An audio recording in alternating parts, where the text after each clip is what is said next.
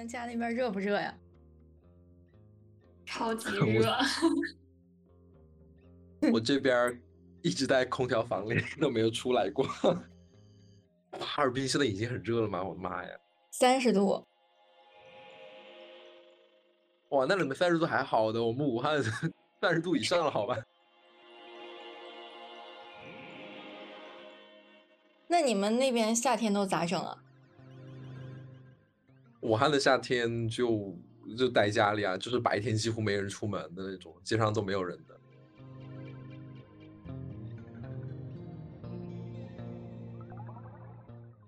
太原感觉就是太原以前大家都说是那种避暑胜地，好像夏天都不会热，但是今年就特别热。今年我感觉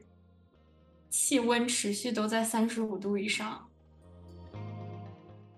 听说了，据说是好像是有什么焚风效应在那个城市，就是下面那个山上吹下来的那个风，是因为什么什么地理问题造成全部是热风。啊，原来是这样。Hello，大家好，我是小达达，欢迎来到 ID 钙奶。这期呢是我的 solo 节目，邀请到两位音乐人，分别是 Evan 和 Ethan。那你们介绍一下自己吧。呃，大家好，我是遗忘，然后我是一个学古典作曲专业的学生，我同时还有另外一档播客，在这里要小小宣传一下，叫喵斯克，然后我的节目也会放到 show notes 里面，大家有兴趣的话可以去关注一下。那开头曲呢，我放的是 Ethan 的新专辑《狭野》中的一首歌。伊森，你来介绍一下自己吧。大家好，我是伊森，然后我是一名卧室音乐人。就在昨天，我在 Shy People 的新发行，现在已经登陆国内的音乐平台了，希望大家喜欢。也即将开启下半年的一个巡演，中国巡演的计划。大家如果喜欢我的音乐，可以到各个城市看你们的 club 有没有我的 list 吧。我觉得你俩都好谦虚啊，就是袁一峰就说自己是个学生，这个伊森说自己是一个我是音乐人，但是我觉得他你们俩都已经算蛮有成就的了，因为袁一峰已经准备要读博了，之后伊森的音乐人事业也发展的风生水起的。还好吧。对，其实我一开始想到的标题就是想说一个学院派的古典作曲人和一个野路子自学成才的电子音乐制作人。但后来我一想想，发现你们俩都是半路出家的，都没有那种从小就开始学音乐、做音乐、学乐器，一路艺考上来的那种艰辛过程。那我想问一下，你们俩是怎么开始走上音乐人的道路的？其实我一开始，嗯，就像所有中国小孩一样，啊，小时候都是学一门乐器。然后当时我学的是钢琴，然后还有学唱歌，就是声乐这方面。而有这些基础之后，到了初中、高中，我没再继续学我自己的乐器的时候，我开始听很多流行歌。我最喜欢当时的歌手是韦礼安。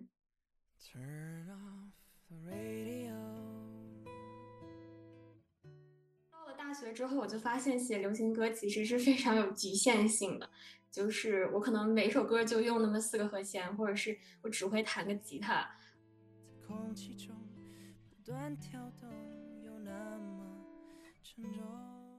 我就开始去旁听一些作曲的课，然后在。每个学期这样不断的旁听的过程当中，认识了很多作曲的老师，然后老师们就会给我很多鼓励啊，然后给我很多音乐上面的建议，就慢慢的我就开始往古典作曲的方向走。呃，我虽然是一个古典作曲学生，但是我最大的音乐的影响还 是来自于华语流行音乐。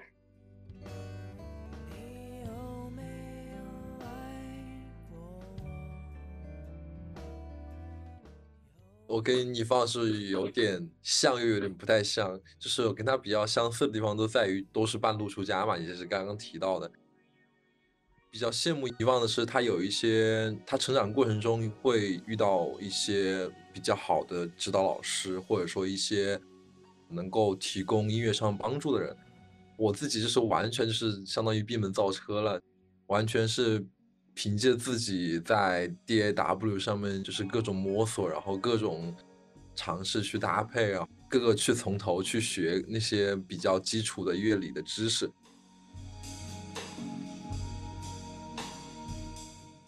我就很想能有老师来告诉我说，哎，这个应该是怎么样是一个标准，这个是怎样的一个标准。所以我会觉得说，我现在应该去要去报一个什么什么课一类的，好好学一学了。但是我也很享受创作这个过程，也是我早年弄音乐的一个习惯吧。就是我现在会偏向于自己在创作的时候，就纯粹的去以音色为主。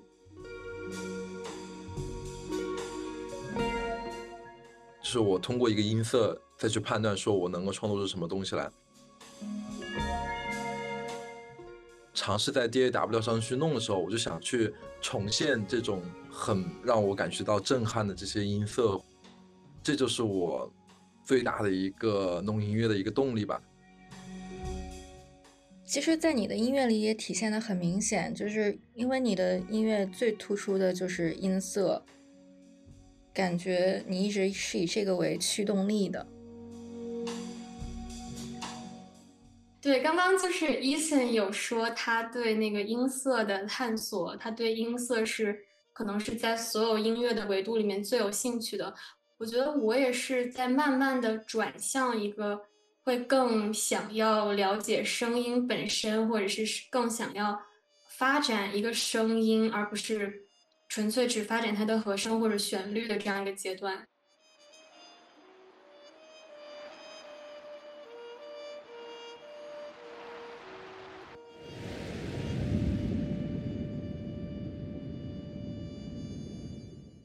当下这个阶段，我觉得我最喜欢的作曲家，法国的一个流派叫平谱音乐。然后我非常喜欢平谱音乐的一个领军人物叫。Gerard Grisey 就是格里塞这个人，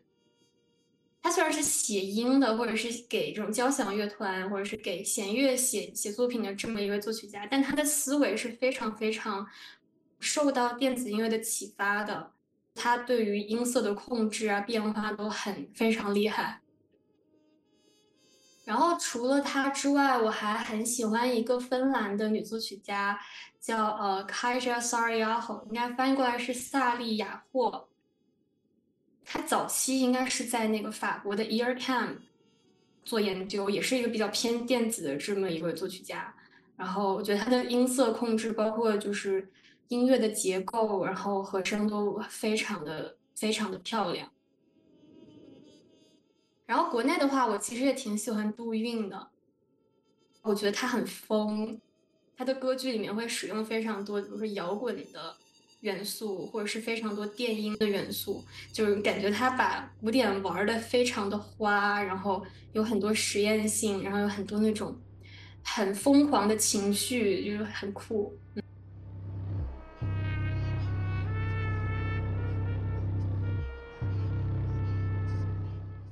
后我刚刚也也听了一下遗忘的，有一个叫 Shattered，呃，Trombo，呃，什么什么木那一首，我就很喜欢，因为因为因为我觉得这个氛围太棒了，然后我也很喜欢管乐器的音色，所以这首真的很喜欢。哦，谢谢谢谢，嗯，对，那个也是我第一次尝试，就是用预制电子搭配一个真实乐器的这样的一个组合。嗯，我觉得很，我觉得很棒，意境很美。大家现在已经进入一个商业互吹的模式，但是其实说到商业互吹，其实挺有意思的，因为我觉得电子，无论是电子乐市场还是新古典的市场，可能在中国都就可以说不为大众所知吧。前段时间我看到了 Ethan 在帮 Prada 的那个。广告片做音乐，我觉得很厉害。国际上的大品牌现在已经会和电子音乐人合作。如果说你做一个广告片，你去给它配音乐的话，你其实完全可以去用那种非常商业的那种网站上去去随便去找一个贴上来就行。但是如果说你让我自己做的话，我真的还是希望能够有一些我自己的东西在里面。包括之前的那个江南布衣的那个合作，也是跟甲方聊了很久了，但是自己还是能够交出来一个两方都满意的东西出来。我觉得，虽然说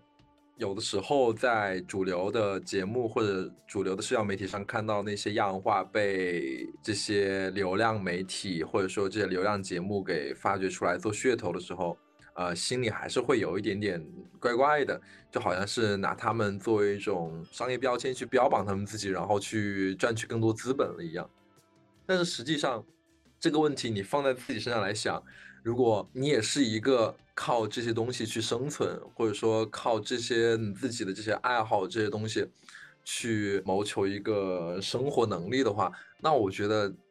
既然有这种机会，真的不要担心，不要吝啬去把自己东西给大家去听。虽然说中间的那些资本到底会。占据多少，或者说会影响多大你的作品的质量，或者说你的口碑，那我觉得你也不用太担心，因为你只有获得了更多的这些，不管是物质还是人气，你只有不断积累这些东西之后，你才能够更好的放开你的手脚去，就真真的可以做出真的你一想最想做出来的东西了。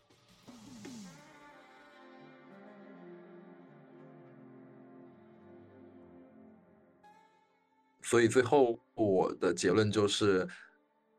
有机会来了，真的不要不要担心自己怎么怎么样了，就一定就是，呃，好好利用这个机会去发展自己吧。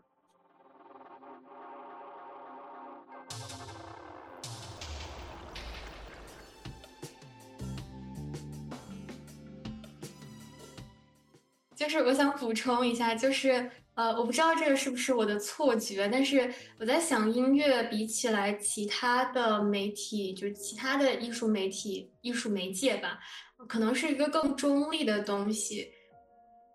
比如说，我觉得视觉艺术，或者是你如果真的去导演短片，可能你要做的那个在价值上的，或者是在视觉上的妥协是比较大的。但是好像音乐它本身。就是它不会代表什么东西，就是音乐就是音乐，它也没有什么词啊，或者是没有什么背后的价值在那里，所以是不是妥协的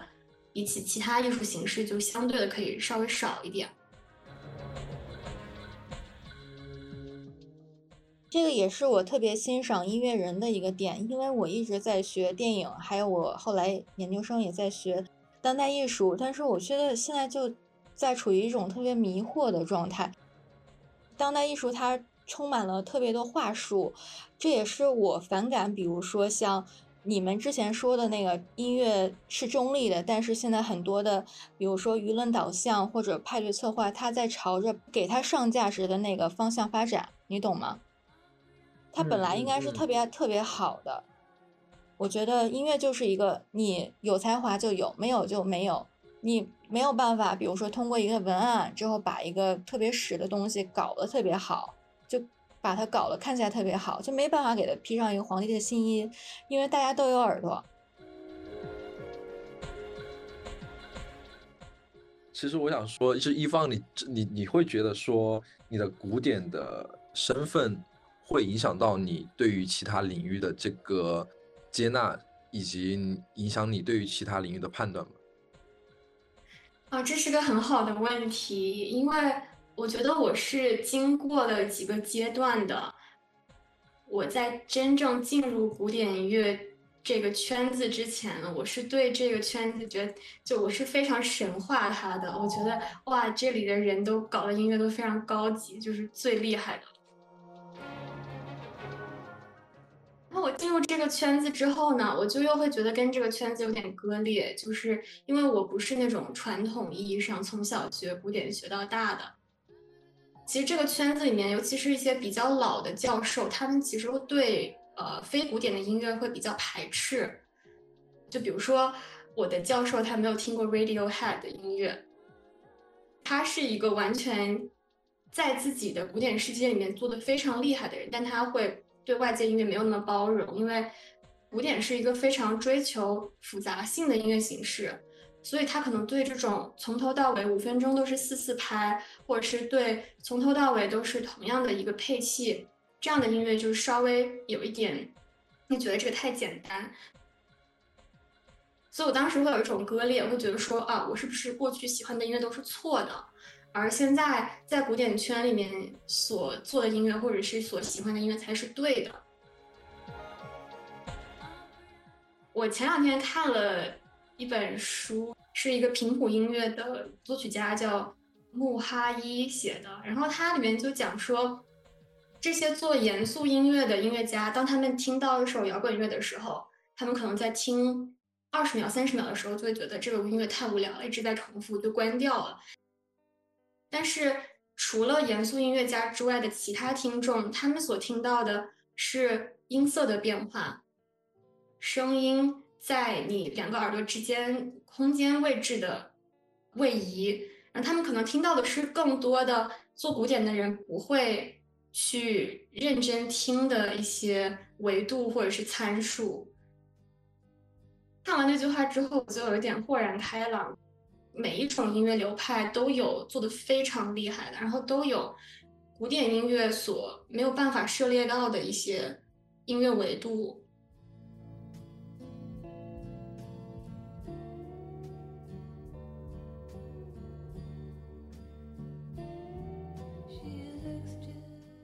就是我想到一个很有趣的一点，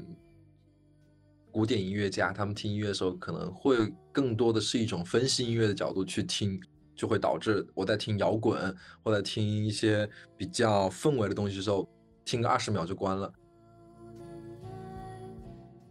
普通的听众听音乐可能就听一个 mood，听一个 vibe，听一些听一些音色。按照你这么一说，我感觉我自己也开始有点像第一个那种那前者那种模式了。因为我现在听歌也会觉得很累，因为我现在在听一首歌的时候，我会去想它这里面有多少个轨，然后它每个轨是怎么混音的，它每个轨的音色是怎么实现的。听完一整首之后，你就感觉好像好像是上了一堂课一样，就觉得真的很辛苦，好像听歌成了我的一种负担。不在那个状态的时候，你去随便找一首你以前高中的时候啊、初中的时候很喜欢的一首那种，嗯，shoegaze 呀，什么什么东西，你就拿随便拿出来一首，你就会觉得啊，真的好好听啊！就是那个时候，就是纯，就纯的只是一种情感上的好听了。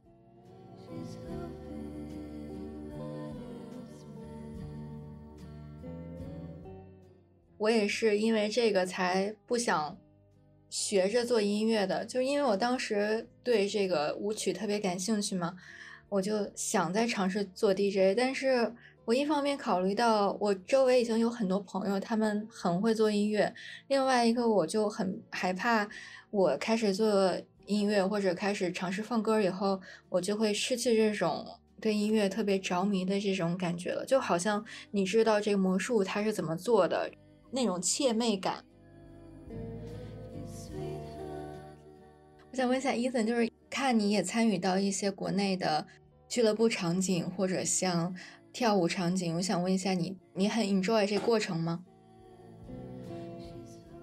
对于我而言，国内的俱乐部场景就是一个可以，就是说的很俗一点，就是可以让你逃离现实的一个地方。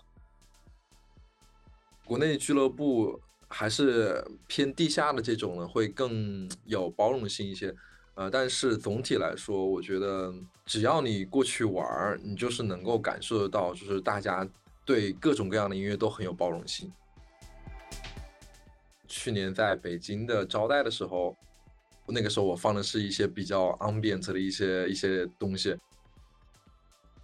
大家一样的可以就是能够听得很起兴，所以那个时候的感觉特别好，你就会觉得说。能够去 club 的，就是真的是能够对音乐保持一种非常非常开放的心态，而不是像一些 live house，那些 live house 大家都是去买票去看一个乐队演出，大家都知道自己想听什么，但是你去 club 的那些人，他们可能目的很纯粹，比如说我现在要一个 vibe，我现在要跳舞，我现在要冥想打坐，所以大家并不是有那么强烈的一个听谁的一个驱动力，在去 club 的时候，他这个心态就真的听歌的心态就非常开放了。然后我现在就是很享受在这种能够很开放的去听音乐的这种环境去参与吧。嗯，我懂你说的意思，因为我之前也跟国内的朋友聊过，感觉现在年轻人出去，他们就感觉出去蹦迪或者去 club 听音乐这种氛围没有太形成，可能会在那种大城市会好一点，像北京、上海或者深圳这种，大家会知道就去那儿就是为了享受自己。就是你跳舞不是不是去看谁，不是去拍一个视频或者怎么怎么样，而是去享受自己。还有一些国内的一些 DJ 去过地下电子音乐场景的，其实都能够听到他们那些现场放的歌，那是真的。我是说，我是说真的，真的很会放。他们的这个听歌的这个量真是非常大，然后整个人对于音乐的理解也都是怎么说非常独特的。所以我会觉得说，我们除了要去真的去反对这些前面这些现象之外，我们真的也应该去多多支持线下的这些音乐场景和大家一直在凭爱发电的这些真的很有创造力的一些音乐。感觉很多人现在。就是比如说你之前提到的那些很会放歌的，他们都很闷头做事，但是他们并没有把他们做的什么事儿发表出来。我觉得国内现在很缺少这样的媒体，就是或者像这样的平台，能让更多的人，或者就是真的需要更多的人知道他们在做什么事儿。同理也是百惠啦。就百汇也是一个国内一个很厉害的一个电影平台了，然后也是在效仿 NTS 或者说其他的这些国外的这些这些电台，我会觉得是真的蛮重要的一个地方，真的很重要。听众有幸听到这一段的话，就是我希望大家可以多多关注百惠的节目，不管是哪个哪个 DJ 还是还是谁谁，就是大家东西其实都做的很好听，然后你也可以从中发掘到很多你没有听过的一些音乐，我觉得都是值得的。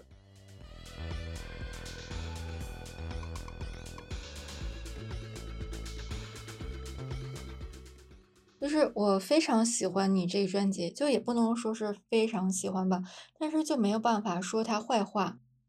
其中一个最重要的原因，就是因为我觉得这张专辑你做的非常诚实，因为它技术上不能说是一张非常那种 HiFi 百万录音棚的那种质感的，它听起来非常泛着毛边儿，但是却跟童年那种回忆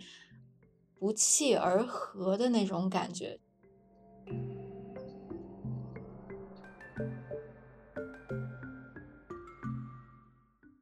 想起来小时候看的那种《西游记》，或者玩的那种仙侠游戏。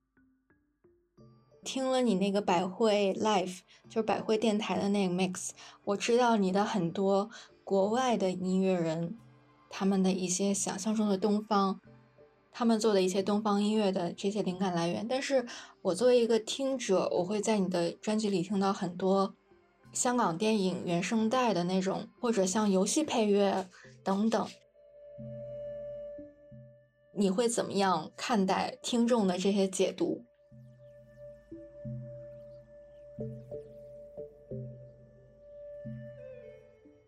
我觉得我跟听众之间的桥梁不是我音乐的风格，也不是我音乐的特色。我觉得真正的桥梁在于，就像你刚刚说到的，你觉得这个专辑很真诚。就是我觉得，就是说，你能够感受得到我写的这些东西，做的这些东西里面传达出来的我的那种，不管是思想也好，还是情感也好，还是我的整个的一个目的也好，你能够 get 到，那我觉得，那我觉得就 OK 了。那我也不管说，嗯，你觉得我是受什么启发，你觉得我是受什么影响，我其实这个不重要，就是我刚刚说的这些东西才是重要的。然后提到刚刚你聊到了这个关于里面的一些音色设计，还有一些配器的问题。那我其实是想说，的确，专辑里面有一些很 low-fi，以及一些很 retro 的一些音色。因为这个专辑是两年前做的，这两年就一直在一直在磨。在那个时候，我可能很 into 这些 retro 的东西，那个时候一直在听这些东西。这两年时间，我一直在改，然后我一直在吸收我新听到的一些东西，然后这些 retro 还有这 low-fi 的音色就慢慢慢慢被缩减到大概只有十分之一的程度了。如果说我这个时候从头开始做的话，那我可能完全就没有这些 retro 这这东西了。觉得也是跟你一段时间听的东西所给你带来的灵感有关吧。所以最后的结论就是，我觉得跟听众最重要的这个桥梁还是情感传达的问题。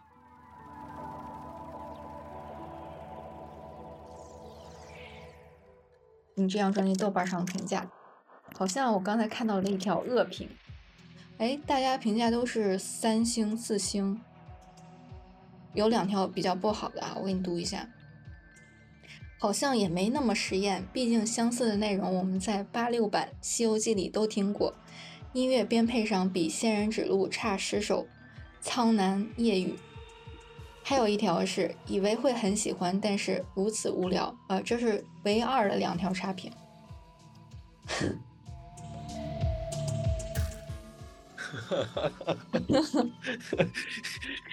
哦，我我诚实说，你你你说我要是不在乎这些评价，那是不可能的。这两条评价，说实话，以为会很有趣，但是却如此无聊。这个其实是更刺痛我的，因为我会想说，我的跟那些纯粹的氛围相比，应该没有那么无聊吧。然后我当时就是这样想法，就是有一点点去。想去反击，但是后来想一想，就是不可避免的。我现在回想起来，就是说，就不管是什么，尤其是搞独立的这一块，更容易被别人评价，因为好像供所有人去指责或者说评价了一样，所以大家好像都可以去对他对他呃说自己的观点。我虽然没有办法去改变这个这个现状，但是我会说，真的音乐就是感受性的东西。我觉得只要只要是能够感受到我的诚意就 OK 了。那大家也口下留情吧。意思你还挺可爱的，因为你没有表现特别假，就说 I don't care，我是个艺术家，是在乎你们给我的差评。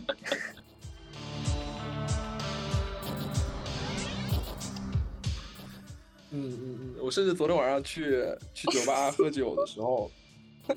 然后我就会在问别人说：“哎，你觉得怎么样？你觉得怎么样？” 就就是我我我我甚至可能知道别人只是在说一些恭维的话，但是不管是你说恭维的，还是说你的想法，还是说怎么怎么样，我都很想知道，因为我觉得你你能花时间来去听，我就已经说实话，我会觉得很满。如果说你不讨厌，那就更好了。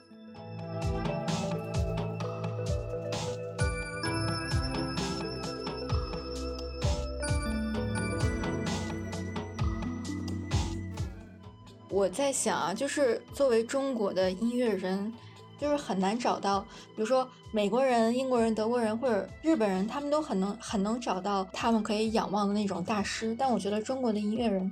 很难。就几乎没有，但是其实你仔细想想啊，只是没有这样的角色，而不是没有这样的声音。大家有这种小时候的这种听觉的记忆，你去听这一类电子乐的时候，你真的就会能够很容易的就去了解，很容易就是就可以喜欢上的。就包括我刚刚讲到的苏玉，还有呃 Nova，还有华裔电子音乐人 Seal。就是了解这一方面之后，其实发现自己是很容易喜欢上的，但是也是由于一个问题，就是达达刚刚讲到了，就是说现在有些媒体还有一些渠道，还是太喜欢把那些呃所谓的不那么好的一些东西把它给推上来。国内对于电子音乐的了解程度的确有点局限了，这个应该是共识了。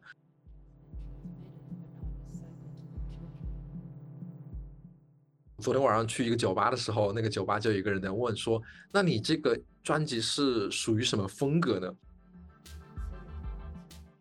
我就一下一下子不知道跟他跟他怎么解释，因为我自己都没有给我给我自己去限定一个风格，我自己都没有给自己一个 tag。然后你要我跟你讲，我跟你描述，我可以从一个宣发文案的角度去跟你说出来，但是我会觉得说这个不够。接地气啊！你要我怎么去跟你描述呢？然后我后来给他一个答案，就是说，泛电子。我觉得现在的电子音乐，除了那些还是在坚守在小的流派分支里面的那些老老老人物以及那些死忠听众之外，更多的这些其他电子音乐越来越融合，越来越不具备一个固定形式了。就是说，你会听到那些纯粹的原声乐器搭配起来的这些音乐，它也可以被称作为电子乐。那些纯粹的那些实验的那种声音采样，我拼接在一起搞一个专辑，也可以称作为电子音乐。就是说，现在这个电子音乐这个范畴越来越大了。哦，我超级同意你刚刚说的，因为。我也就是经常在想，就是我到底把我自己的音乐称称作什么？就是新古典是一个超级大的概念，小的标签好像都不是那么的 make sense 了，因为大家都在做不一样的东西。就是标签之所以存在，我觉得是因为在那个年代音乐制作不够民主。就只有一小部分人可以做音乐，所以才可以存在标签。但是现在，就比如说有 DAW 啊，然后各种音乐制作软件，然后就是每个人都可以做音乐。包括我也觉得说新古典就是真的不应该囿于古典。就是我之所以喜欢杜韵的一个原因，就是我觉得他把这个东西全部都抹掉了，他不需要一个词来定义它了，他就是他自己，他的音乐就是。他的音乐，嗯，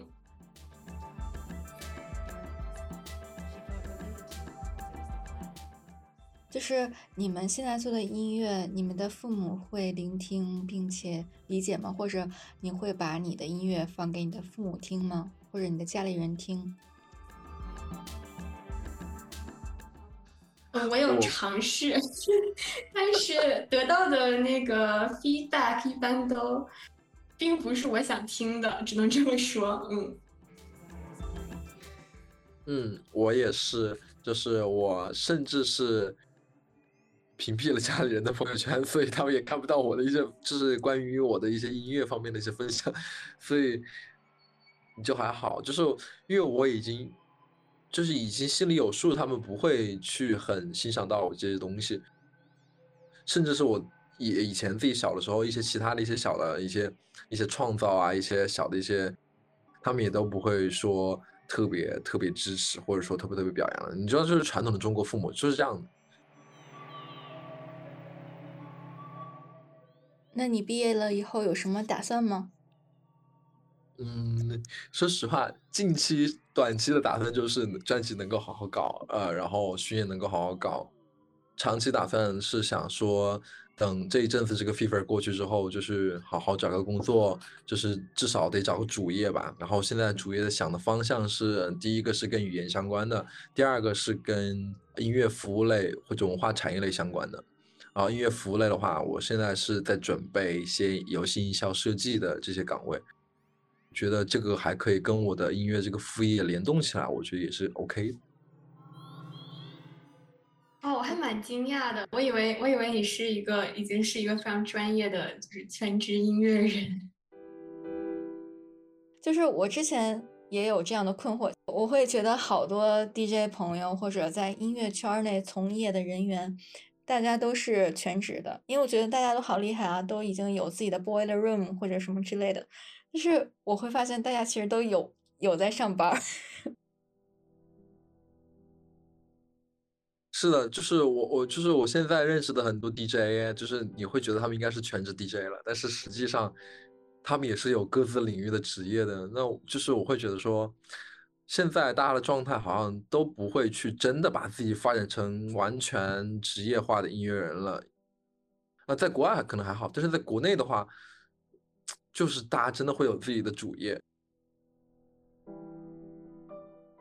哦，我觉得这个状态也挺好的，因为音乐这个方面的副业真的可以成为你现实的一个发泄口，或者说脱离现实的一个一个一个小窗口。然后你像回想我们呃，可能父母辈，可能更早的一辈，他们就没有像我们这样的状态，没有办法去真的花时间花精力去找自己喜欢的事情，然后去培养自己喜欢的这个些这些事情。就是感觉大家都还蛮踏踏实实的吧，就是就就感觉真的是，就即使你不不能因为这个成为 super star，你也要在这个周围工作，就是即使你不能 work for it，你也要 work around it，就这种感觉。我想起来，古典音乐圈其实也有点像这样，就是虽然大部分的音乐人最后还是在大学当老师，但是也有就是比如说那个菲利普格拉斯，他就是四十岁之前都在修水管、当出租车司机什么的。就就其实想想还挺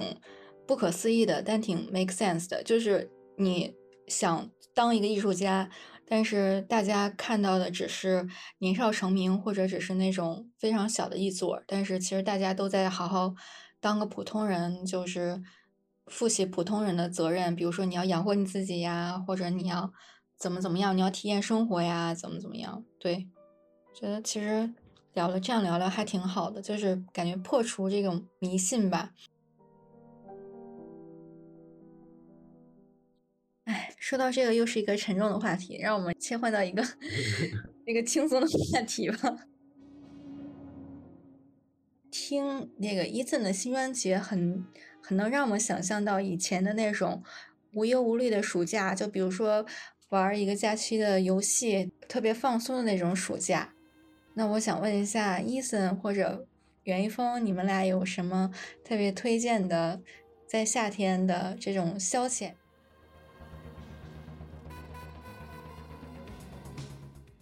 最近夏天最常做的一个事情是出去散步喝酒，真的很舒服。然后街上甚至是没有人的时候，那个时候一边走路一边喝酒，然后在一边听歌，真的很舒服。还可以去一些景区，或者说去一些公园，啊，我会觉得你一个人去散步再听听歌的话，真的很惬意。然后这个也是我。是这个这个专辑让大家再回想起来，哎，晚上出去散散步会很舒服。我最近啊，我是一个非常无聊的人，就今年夏天尤其的热，所以我基本上都还挺宅的。但是我记得我去年夏天，呃，就是我去年夏天就一直在滑滑板。然后我觉得夏天是一个特别适合滑滑板的时候，就虽然它很热，但是因为滑滑板就很容易摔嘛。然后它那个气温如果太低，如果是冬天滑的话，我觉得你的骨头也很硬，然后地地面也很硬，你就很可能会摔骨折。但是夏天的时候好像一切都比较软乎乎的，所以还挺适合滑滑板。然后就在滑板公园，然后飞来飞去流汗的时候，我觉得特别爽。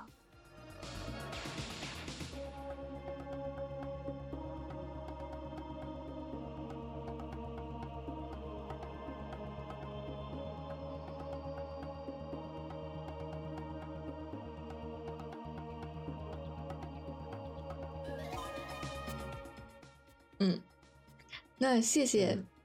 两位嘉宾，Ethan 和袁一峰。那希望你们的艺术事业一切不能说顺利吧，就是祝你们玩的开心。好，好的，谢谢谢大家。嗯，大姐，对，希望我们在这个下半年能面基或者啥的。好嘞，嗯好，哎，谢谢，拜拜。谢谢，拜拜。拜拜。嗯。